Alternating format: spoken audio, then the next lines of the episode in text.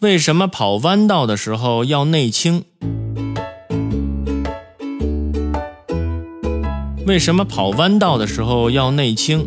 我们知道啊，做圆周运动的物体一定受到一个向心的力，也就是向心力的作用。当长跑运动员经过跑道的拐弯处时，是在做圆周运动。运动员所受的向心力是运动员蹬地的时候地面对运动员的一个反作用力。运动员在转弯的时候，地面传给运动员的这个向心力并不通过运动员的重心，所以为了顺利的转弯而不至于摔倒，运动员就必须有意识的使自己的身体保持一个向内倾斜的趋势，来均衡向心力的作用。同样的道理啊。骑自行车、驾驶飞机，在转弯的时候都必须稍向内倾斜，以确保安全顺利的转弯。